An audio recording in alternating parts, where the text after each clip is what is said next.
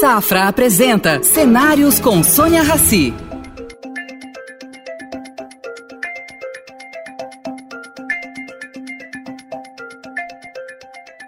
Bem-vinda, Andréia. Bem-vinda ao projeto Cenários. Bom dia. É um prazer tê-la aqui conosco. A segunda presidente mulher da Bienal. Eu queria começar falando sobre arte e cultura. Um país pode sobreviver sem arte e cultura, que isso significa educação? Como é que você linka esses três temas? Bom dia, Sônia, obrigada. É, sim, a gente vê é, a educação e a cultura e a arte intrinsecamente ligadas, né? É, nós, na Bienal, vemos a educação como um dos nossos pontos básicos. Nós temos três pontos básicos: educação, democratização da arte, fomento da produção artística. Então, para você ver a importância que a gente dá para a educação e a fusão que ela tem com a arte. Né? Então, nós temos um programa educacional que é super pioneiro no mundo, começou em 1953, a primeira Bienal foi em 1951, então só dois anos após a primeira Bienal. Hoje nós atingimos 77 mil crianças e adolescentes através do nosso programa, uh, além do nosso programa de difusão, que também é, treina 18 mil professores da, da rede pública para difundir ah, os assuntos que são gerados na Bienal para sua para sua base, né? Então, se a gente faz uma conta muito simples, que são 18 mil professores, 42 alunos por classe, que é uma classe normal, são quase 800 mil crianças que são atingidas pela, pelos cursos da Bienal. Então, para a gente é totalmente ligado para mim, pessoalmente, Andréia, é, é, um dos pontos principais da Bienal, é o, o, projeto educacional. Você tem toda a razão. A Bienal foi pioneira nisso, criada em 1951. Agora, ela foi criada a partir de um passeio do Titilo Matarazzo com a Yolanda Penteado para a Bienal de Veneza. Ele já Sim. tinha criado o MAN. Sim. E o que, que aconteceu? Ali eles tiveram uma ideia. A Bienal brasileira ela é muito significativa, porque ela conseguiu dar possibilidade de uma uh, visão mundial da arte latino-americana. Né? Sim. Agora, quando ela foi criada, ela já foi criada, para variar, com críticas. Né? Diziam, Sim. ah, os magnatas do, do, do, vão fazer uma exposição, sindicatos resolveram fazer protesto, ah, sem que não, não tivesse um tostão de dinheiro público na época. Era, foi uma criação é, totalmente uh, messiânica. Né? É. Estilo Matarazzo era um messias. Né? Sim. Uh, hoje, como que você vê a Bienal? Qual é a percepção que as pessoas têm da Bienal? Elas têm consciência da importância da Bienal aqui de São Paulo. Aliás, São Paulo, né, André, era uma, mais provinciano que o Rio. O Rio Sim. era a capital, enfim, tudo é, grandioso, e foi São Paulo que iniciou esse movimento. Eu Como acho é que, é um, você... eu acho que é um movimento super importante para São Paulo. É, as seis, o, o já tinha criado o MAN, as seis primeiras bienais foram feitas pelo MAN, né? Uh, a Bienal só uh, tornou-se uma fundação muito depois, né? Uh, então a gente uh, arte tem sempre gera sempre um pouco de polêmica, né? Acho que até hoje a arte gera polêmica, é, nós estamos vendo no mundo muita polêmica com a arte, do papel da arte, é, então eu acho que a arte sempre gera polêmica. Foi muito corajoso esse, estilo, como você falou, um grande mecenas é, em criar a Bienal e depois também transformar a Bienal numa fundação, né? Então, eu acho que, que e hoje a Bienal, como ela olha a democratização da arte, apesar do nome dela ser Bienal de São Paulo e a nossa grande exposição sem São Paulo, é, a gente também tem um programa itinerante para levar arte para o Brasil inteiro. Então, é, esse Bienal... programa é recente, né, André? É, é, não é tão recente, mas é, é, mais recente, né? não é uma coisa que começou lá atrás. É, mas para você ter uma ideia, esse ano nós vamos para 15 lugares, levando, levando arte, levando arte contemporânea, é, fora dos. Do, alguns Tem alguns grandes centros e outros que não são grandes centros. Né? Então, são 11 cidades no Brasil é, e quatro é, localidades fora do Brasil, que inclui La Paz, uh, é, é, na Bolívia, inclui Angola, Luanda, depois inclui Arles, uh, no sul da França, e ainda é, Buenos Aires, que vai ter uma exposição agora em breve. Uma exposição em dois lugares, no Alba e na, na, Embaixada Brasileira, que vai ser muito bonita. Então, assim, o papel da, da Bienal, desde a sua criação, só cresceu, né?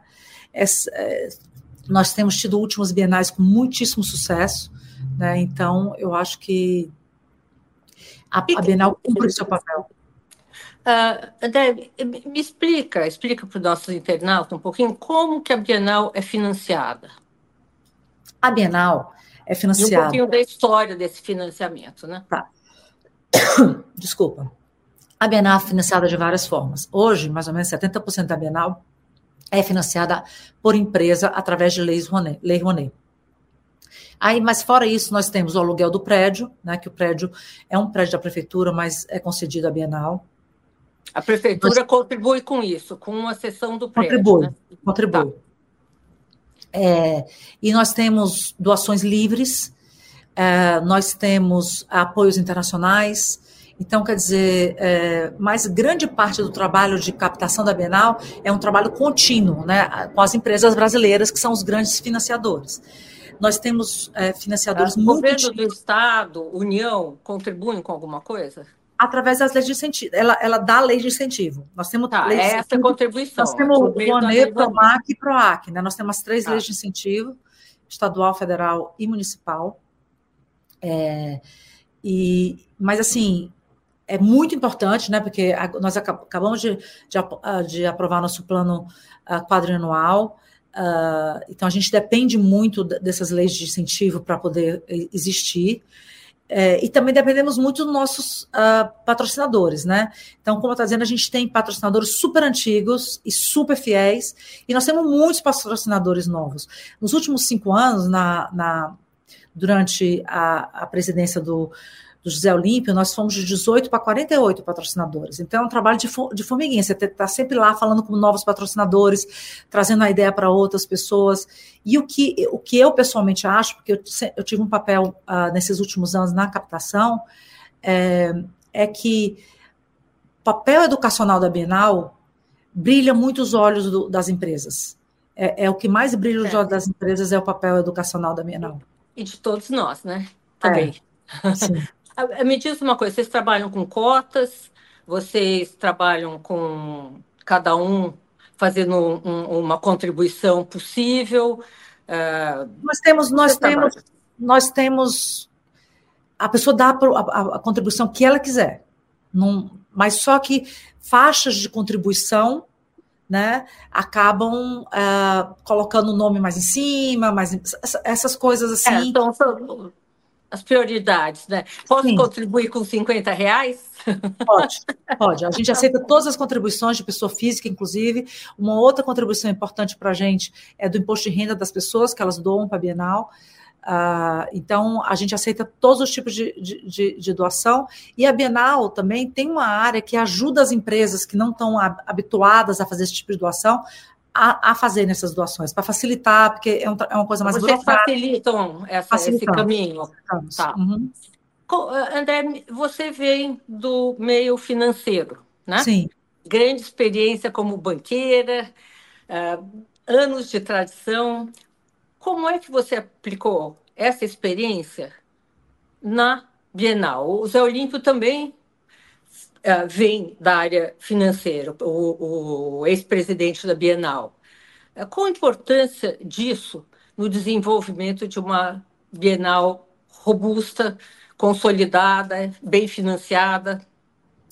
É, eu e o Zé uh, temos o mesmo perfil, de certa forma, porque além de ser banqueiros, a gente sempre foi, nós sempre fomos pessoas de gestão.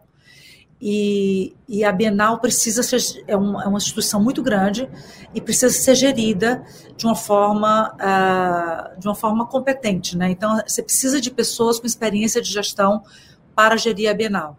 Então eu acho que a, o meu papel mais importante não foi o de banqueira, apesar de que obviamente o networking que foi constituído em toda a nossa carreira ajudou a, nas captações, obviamente, mas o principal é o nosso papel como gestores, né? Então, é, a Bienal tem uma preocupação e, e, as últimas gestões da Bienal, da Bienal, todas têm sido quase uma continuação disso, que é uma preocupação com governança, com transparência, com a saúde financeira. Hoje a, a Bienal é, é uma empresa saudável financeiramente.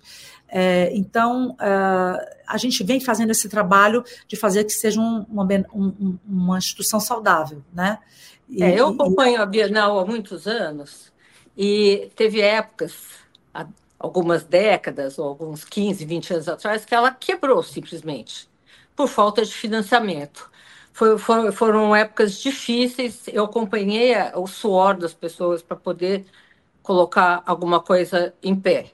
Hoje em dia, eu sinto que isso já flui. É uma mudança de mentalidade das empresas? Eu acho que é uma mudança das empresas e uma mudança da Bienal. Porque quando você, como empresário, você vai doar dinheiro para uma instituição, você quer uma instituição que tenha governança, você quer uma instituição que tenha transparência, você quer, uma, você, você, tem, você quer saber que o seu dinheiro está sendo usado de uma forma correta. É, e, e, eu acho que essa, essa, esse trabalho que foi feito uh, nos últimos anos da Bienal criou essa relação de confiança dos empresários com a Bienal. Você... E, e, também eu acho que os, os, os, empresários cada vez olham mais arte e educação como uh, focos uh, das suas empresas.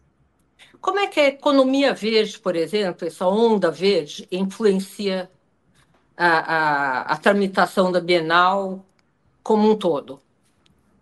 A gente tem uma preocupação muito grande com sustentabilidade, isso ficou muito claro na nossa última Bienal, que foi muito focada é, nisso também, né?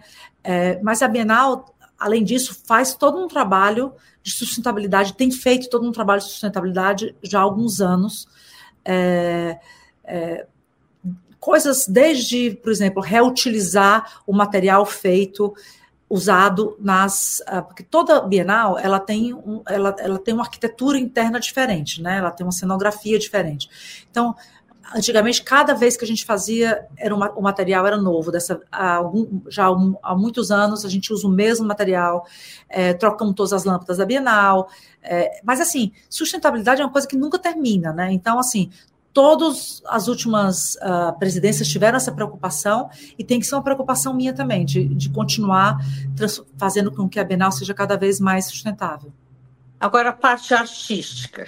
Existe algum pensamento nesse sentido de uh, fazer uma Bienal verde, por exemplo? Eu sei que Olha, a última Bienal foi feita por quatro curadores, que já foi uma inovação grande, né? Sim. Uhum. É a primeira vez que a Bienal escolheu quatro curadores para montar uma exposição desse tamanho. Sim. Existe também a possibilidade da Bienal ser uma Bienal verde? Olha, eu vou, eu vou, explicar um pouquinho como é que é o processo da escolha curatorial, porque o que a gente escolhe é um, é um curador, e esse curador tem um projeto. Então, uh, esse projeto pode falar de sustentabilidade, pode falar de diversidade, pode falar de várias coisas uh, diferentes, não? Então, o que nós estamos, o que, o que eu, eu, instituí agora como nova presidente da Bienal foi uh, transformar um processo que já é, já existia de aconselhamento numa coisa com uh, mais governança. Então, eu criei um comitê de escolha curatorial que tem oito membros, certo? Tá. É, nós, nós fizemos um convite para curadores. Esses curadores ah, fazem uma proposta e aí nós escolhemos a proposta. Óbvio que sustentabilidade é uma coisa importante na hora da gente escolher uma proposta, né? A gente diversidade, como é, tudo, como né? é que é como, como o curador trata dos temas que dialogam com o nosso tempo, né? Porque a gente quer uma Bienal, as, as bienais têm sido sempre pioneiras em assuntos, né? E a gente quer continuar sendo pioneiros, quer continuar dialogando com o nosso tempo, e com certeza sustentabilidade e diversidade são dois assuntos que, que vão estar sempre presentes. Então, dá um furo aqui para gente. Quando é que esse comitê vai se reunir? Quando é que começa esse processo de escolha? O processo já começou no início de janeiro. Tá. E os e quando é que acaba? E a gente teve um, um shortlist feito. Tá. Ah, tivemos uma discussão ampla sobre curadores no Brasil e no mundo, fizemos um shortlist, fizemos os convites, e, e esses convites uh, nós temos até dia 14 de fevereiro para receber as propostas.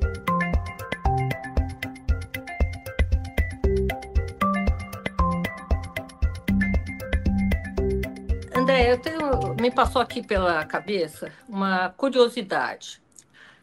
No mundo desenvolvido, existem fundos que trabalham com arte, né? Sim. Aqui no Brasil, não tem. Teve um recente que não deu certo, não, não, não, vou nem citar o nome, mas acabou não dando certo. Os cotistas acabaram recebendo obras como uh, pagamento pela dissolução do fundo. Por que, que isso não existe no Brasil? O Brasil foi pioneiro, pioneiro na Bienal uh, no mundo. Qual a dificuldade de transformar arte também num bom investimento? Olha, é, eu não sou uma colecionadora e eu não sou uma expert é, no assunto comercial da arte, né? Tá. Uh, e a Bienal tenta, ao máximo possível, estar tá distante da parte da comercialização de arte, né? Porque a Bienal, uh, é um, é um, é, é, o papel dela é completamente diferente. Dito isso, eu acho que tem um pouquinho a, a ver com uh, os juros muito altos no Brasil, faz com que seja muito difícil você bater o, o CDI. É, então, quando o fundo foi criado, uh, foi criado no mercado de juros mais baixos. Aí, de repente, o juro sobe. Aí, como é que você consegue é, acompanhar, acompanhar essa né? É, é, muito difícil acompanhar essa rentabilidade. Não só para fundos de arte, mas para fundos um, que são menos heterodoxos, é, é, difícil, né? Quando a pessoa está fazendo fundo. É, o CDI é realmente é, é difícil de bater no Brasil. Então, eu acho pois que é, um da, no, no setor imobiliário, sempre que eu penso em investir em imóveis, por exemplo, alguém me prova. Olha, você comprar esse imóvel, faz essa conta. Daqui 20 anos, se você publicar no CDI, você vai ter mais. Isso, infelizmente, é uma realidade com essa, COVID, com essa pandemia, com a Covid. Isso, nós voltamos um pouquinho para trás nesse sentido. Agora, você, como uh, presidente da Bienal, você tem alguma ideia de, sei lá, fazer algum investimento financeiro, mas de outra maneira, ou, ou, ou ensinar para as pessoas que arte também pode ser investimento? Ou você é daquelas que acham assim, olha, você compra, você gosta, não pensa no que você investiu. Arte é arte. Para mim, eu compro, eu gosto, eu não, não, olho como investimento. É, isso é uma, uma, decisão pessoal minha. Uh, eu, não, eu não, nunca comprei arte como investimento. Quando você é presidente da Bienal, ou diretora da Bienal, ou mesmo do conselho da Bienal, você tem um código de ética muito firme. Então, é, até dificulta para as pessoas que trabalham na Bienal serem investidores em arte, entendeu? De certa forma. Porque é, você não pode você tem, você tem informações, né? Você tem informações sobre, sobre a Bienal, sobre o que vai estar na Bienal. Então, é, assim, eu nunca fui uma investidora em arte e não é o momento de me transformar agora. Bom, esse conselho aí, curador, ele é quem são os membros? O, da comissão de, eh, de escolha comissão. curatorial? É a comissão. É o, o José Olímpio, Marcelo tá. Araújo, Maguietla, tá. o Saron, que também é presidente, o, o Saron, que é presidente Explica do Explica um pouquinho para o nosso internauta o que, o que é cada um. Zé tá. Olímpio é ex-presidente da Bienal. Zé Olímpio é ex-presidente da Bienal. O Marcelo Araújo é um, uma das pessoas que mais entende de arte no Brasil. Ele e, uma, é, e é bom gestor, bom gestor também. Excelente gestor. Ele é, ele é fora de série. A Magui minha vice-presidente, é uma pessoa extremamente dedicada à Bienal é, ela teve um papel muito importante no programa educacional da Bienal e também na democratização da arte através da, das redes sociais. Então, ela, ela, ela, trabalhou muito nisso enquanto conselheira, porque ela era conselheira, agora ela é vice-presidente. Tem o, o Saron também, um expoente da arte no Brasil, presidente do Itaú Cultural, presidente do Conselho da Bienal, é, é uma pessoa assim com um currículo incrível. Aí nós temos a a Susana Steinbrück, também uma grande colecionadora, grande conhecedora de arte, é, inclusive a, a, as obras dela, né, a coleção dela foi exposta há pouco tempo no Reina Sofia. Ela é uma pessoa que realmente é uma grande entendedora de arte. Aí nós temos a, a Paula Weiss, ela é do nosso comitê internacional, também mora na Alemanha, do nosso conselho internacional, né, no, no conselho de nosso International Advisory Board. Ela mora na Alemanha, é super envolvida com arte na Alemanha, uh, então com conhecimento muito muito grande. A Lígia Ferreira que tem sido uma visão super complementar para o nosso, nosso grupo. Ela é professora de letras da Unifesp, é, é uma intelectual, uh, é uma, uma pessoa com uma visão muito interessante, e ela é do nosso conselho também. É do nosso é, é, conselho. André, me diz uma coisa: uh, essas pessoas trabalham pro bono? Você Todo trabalha mundo na Bienal trabalha pro bono. Ninguém recebe. Todos. Todos. Nossa, é, não, é, não, é uma arte, né? Não, deixa, deixa eu explicar. Todas as pessoas do conselho e da diretoria que eu montei trabalham pro bono. Mas a Bienal tem um time permanente, que é liderado pelo Antônio Lessa, que é o superintendente da Bienal. Esse time permanente, que são mais ou menos 60 pessoas, esse time tem é, pessoas uh, como a, é, pessoas da, da parte de imprensa, tem pessoas da parte de produção artística, tem pessoas uh, da, da, da parte financeira da Bienal, da parte contábil. Essas pessoas sim ganham, mas o meu trabalho, o trabalho da diretoria e o trabalho do conselho é pro bono. O conselho tem quantas pessoas? 60. Dá para ter um conselho com tudo isso? Eu ouço muitas críticas em relação a isso. Como é que você faz um conselho com 70 pessoas? 60. É, é, 60. é um conselho, conselhos e instituições um, culturais são maiores mesmo o conselho do MASP também é grande, eu sou conselheira do MASP também. É... Mas você, quando você participa de uma reunião, eu sou conselheira, sou uma das 60, vamos dizer. Como conseguir consenso com tanta gente junta?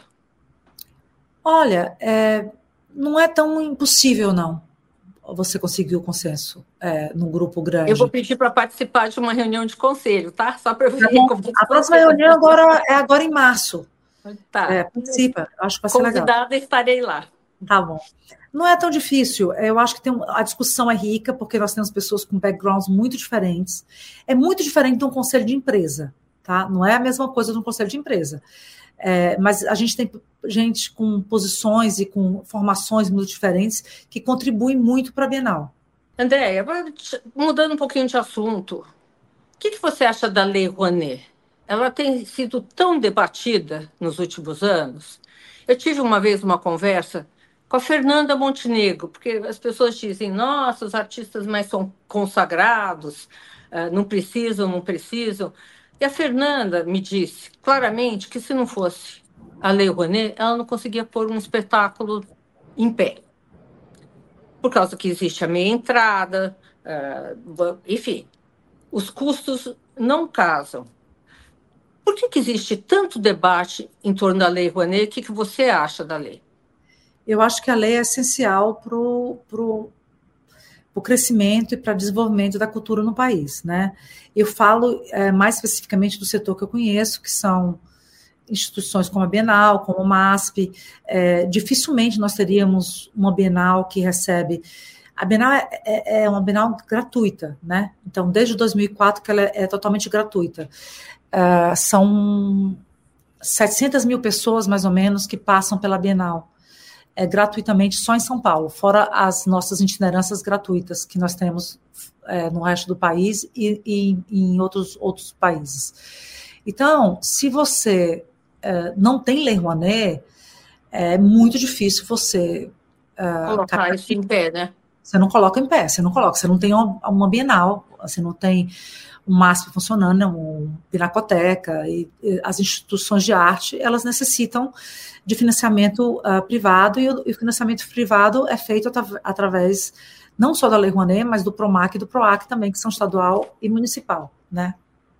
Outra curiosidade minha é sobre a entrada de obras de arte no país. Você, quando traz alguma arte, uma obra de arte de fora, você paga um imposto gigante. A Bienal, para essa internação temporária de obras de artes, ela tem que uh, comparecer com imposto? Não, porque é uma, é uma importação temporária, ela não vai ficar no Brasil. Tá, é um isso, isso não, não, não, não tem. É, porque eu, eu soube uma época que estava dando confusão mesmo para fazer a Bienal, é, sei lá, São Paulo tinha que editar uma coisa especial, a União tinha que fazer sei lá o quê. Isso daí. Eu acho que a maior complexidade, a maior complexidade de você trazer obras de fora é porque o nome já diz Bienal. Nós temos dois anos para montar a, a, a exposição. Os museus que emprestam obras de arte para a gente, eles têm é, programações longas de, de, de, exposições que eles vão fazer daqui a três anos, quatro anos. Então, a gente tem pouco tempo para pedir as obras. A gente tem tipo um ano para definir as obras que nós vamos pedir, pedir os empréstimos e trazer as obras, né? O seguro é muito caro, é, é caro você trazer obras uh, de arte. É, eu sei. É, mesmo sem o imposto. Sim. Que, que, é, que é uma, uma coisa que eu, enfim, é, sei pouco do mundo da arte, mas passeio com alguma facilidade. Eu nunca entendi por que, que existe imposto de importação sobre arte. É uma arrecadação pequena, você não está protegendo a arte brasileira de alguma maneira, não é, é isso não é vital. É, é uma coisa que eu não entendo, mas alguém algum dia vai conseguir me explicar. Andréia, me explica uma coisa. A arte brasileira, lá fora, ela tem sido uh, gradualmente mais reconhecida, né? Isso é parte do mundo da internet, é parte das redes sociais, é parte de uma política de, de, de levar obras para fora, que é resultado do quê?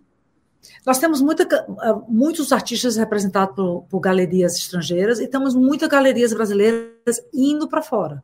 Exatamente. Então, são duas coisas que ajudam a divulgar a arte. A própria Bienal eh, de São Paulo é um, um grande divulgador da arte brasileira, né? E, e, e, não só brasileira, porque nossa arte não é só brasileira, mas uh, nós recebemos muitas visitas internacionais de formadores de opinião à Bienal. Então, uh, praticamente os grandes curadores, uh, museólogos, uh, uh, investidores em arte vêm para a Bienal e vêm novos artistas aqui, e isso ajuda também na divulgação da arte brasileira. E outros estão construindo uma. Então, acho que o Brasil está aprendendo a vender a nossa arte melhor lá fora, né? Então, acho que a gente está cada vez com um setor de arte mais profissionalizado e, e mais capaz de vender a arte eh, brasileira uh, fora do Brasil.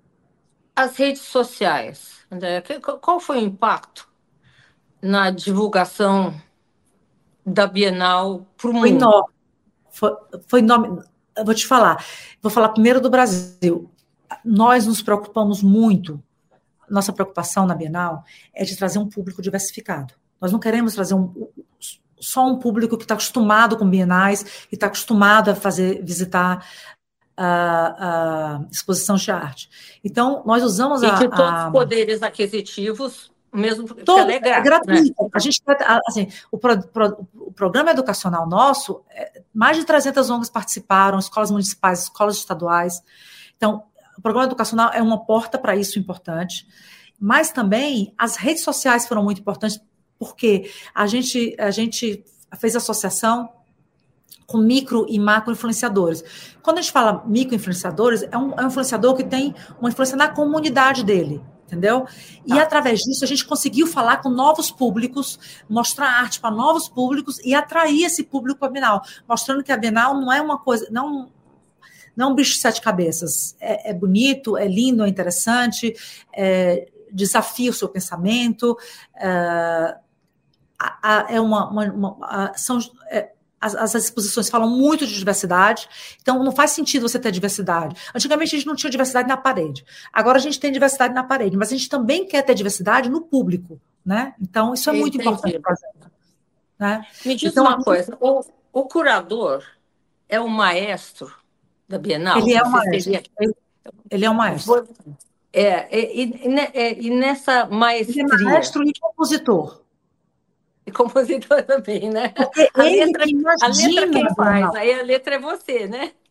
Não, a, a, gente, a gente só, na verdade, o meu papel é permitir que o curador faça o trabalho dele. É facilitar é, eu, eu, o Porque eu não eu me vou. Brincando, brincando com a letra ser os recursos para ele fazer ah, isso. O né? recurso né? A letra é, fica com nós. Nós damos os recursos, nós damos a capacidade de, de organizacional, nós permitimos que o curador uh, brilhe. Né? E ele é compositor e ele é maestro porque ele é que cria a composição que é a Bienal, ele que escolhe os artistas, ele que escolhe a mensagem que ele quer mandar na Bienal, ele que escolhe o tema da Bienal, uh, tudo isso é, é, é, tudo é tudo curador, é um papel é o papel mais importante da Bienal é do curador. André, infelizmente aqui estamos estourando o tempo. Eu queria te agradecer pela conversa, foi muito boa. Espero que nosso internauta, eh, se tiver mais alguma pergunta, mande para a gente, a gente encaminha para você. E queria te dizer o seguinte: eu vou cobrar, tá? Próxima reunião de conselho com 60 conselheiros, eu quero lá só para ver, tá? Tá bom. Tchau. Obrigada. Obrigada. Beijo. Beijo. Oferecimento Safra o Safra te convida a pensar. E daqui para frente? Estar onde se sente seguro, onde valores importam. Esse é um bom lugar daqui para frente. Daqui para frente, repense seus investimentos e conte com os especialistas do Safra. Abra sua conta e invista Safra. Saiba mais em safra.com.br.